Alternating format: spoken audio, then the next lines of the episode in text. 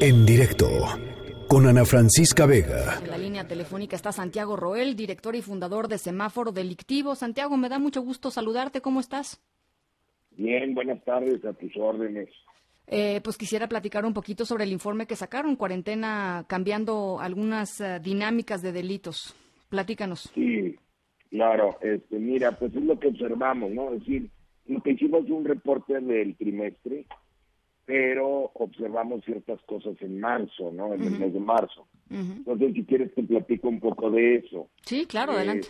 Lo que observamos es, eh, mira, no hay malas noticias, por un lado. El secuestro bajó un 44%, muy buena noticia.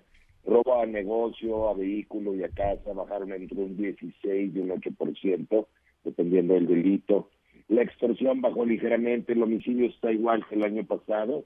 Estamos tomando en cuenta siempre enero a marzo de este año contra enero a marzo del año pasado, ¿verdad? Y los que suben es narcomenudeo, violencia familiar y violación, y un poquito feminicidio. Eh, ¿Qué observamos en esto? Bueno, eh, venía una tendencia a la baja en delitos patrimoniales, en los robos, y esto se mejoró radicalmente pues, a partir de la cuarentena. Es obvio Sí. que si estamos recluidos en las casas y demás, pues va a haber menos robos, ¿no? Eh, eso no hay mucha sorpresa.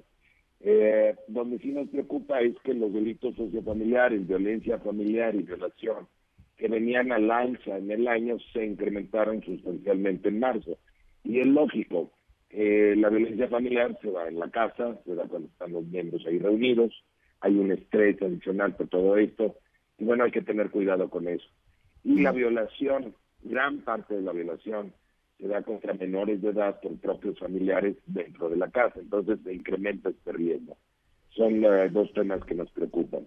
Ahora, en el tema del homicidio, aunque salimos igual trimestre contra trimestre, si observamos marzo, hay un incremento muy importante de homicidios en marzo.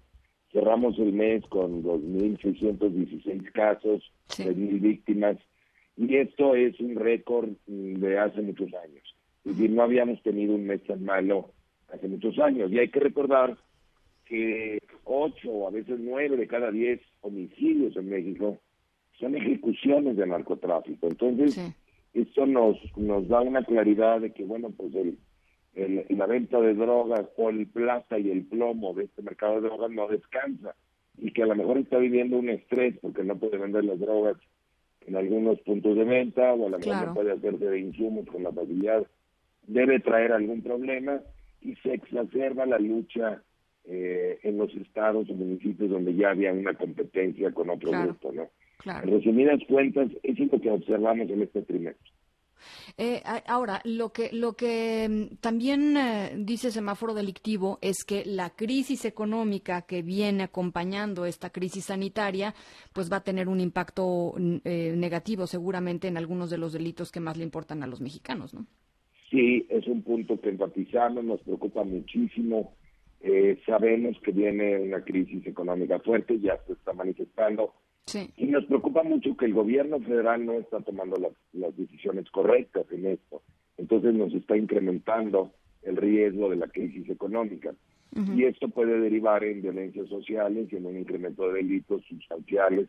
Ojalá no sea así, pero vamos a tener que hacer un esfuerzo extraordinario los municipios, los estados y la comunidad en vista de que el gobierno federal pues no está contribuyendo a esto. Eh, hace, hace unos días está, eh, platicábamos eh, también am, sobre este tema y, un poco reflexionando acerca de- del papel de los, de los gobernadores en, en medio de la crisis sanitaria y la crisis de, económica que está acompañándose. Eh, y, un poco lo que, lo que platicábamos era que algo o, parte del dinero que estaba eh, pues, eh, localizado para los estados iba a termin- que, que terminarían normalmente en instituciones de seguridad o en la lucha contra la inseguridad en estos momentos de, de crisis, eh, dada la coyuntura, iba a cambiar eso y ese dinero, ese presupuesto, podría pasar al sector salud por la urgencia, por la emergencia, porque es, porque es lo que está ahí, ¿no? Porque es lo que más eh, importa en este momento y, eh, y eso dejaría también muy desprotegidos a los estados, ¿no? Mira, lo que tiene que hacer el gobierno federal y que no está haciendo es hacer la cobija más grande de recursos. Y la mayor parte de los gobiernos en el mundo, si no la mayoría, están tomando, eh, se están endeudando o están eh, incrementando sus, recursos de alguna manera para ayudarle a las empresas y a los trabajadores. Y es algo que no está haciendo el gobierno federal. Si lo hiciera, podría tener para el tema de salud y podría tener para, eh, para la crisis económica, podría tener para los dos temas. No lo está haciendo, está haciendo una medida anticíclica. ¿Qué quiere decir esto? Se está apretando, está apretando a las empresas, está apretando a los trabajadores, se está apretando a la economía formal, los que pagamos impuestos, los que damos la cara.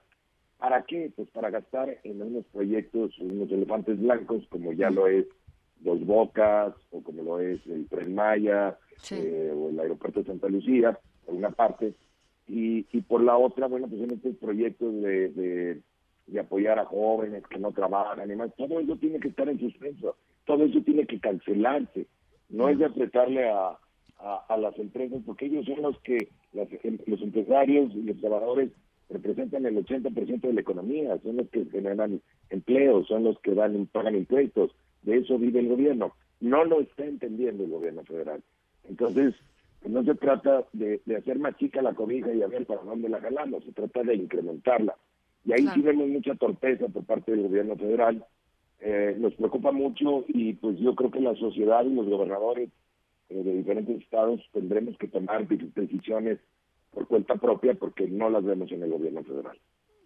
Bien, entonces eh, focos rojos pues continúan siendo los mismos, ¿no? Guanajuato, el Bajío.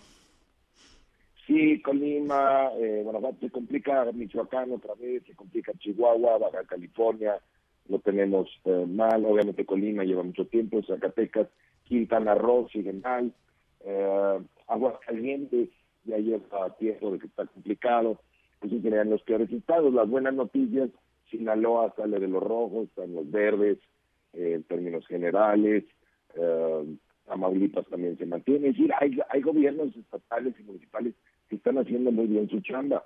Eh, esta reducción de, delitos eh, patrimoniales y en algunos casos incluso el crimen organizado se debe a los gobiernos estatales y municipales. Y lo que no ha bajado, que son las ejecuciones del de mercado de drogas, esa es responsabilidad del gobierno federal. Esa es eh, lo que prometió López Obrador en su campaña y enfatizó en su plan de seguridad, que era regular las drogas para quitarle el negocio a los a los eh, narcotraficantes, pero no vemos eso. Vemos incluso misteriosamente demasiado respeto a los narcotraficantes e incluso esta amistad, cuando lo que deberíamos estar haciendo es quitándole ese negocio y generando negocios formales relacionados con esto, pues para, para la población en general, para la economía formal. Bueno, pues ahí está, ahí está el panorama. Cuarentena cambia la dinámica de algunos delitos. Eh, por supuesto, se los, se los compartimos a través de nuestras redes sociales. Santiago, te mando un abrazo y, muchas gracias por estos minutitos. Igualmente, al contrario, gracias a ti. En directo, con Ana Francisca Vega.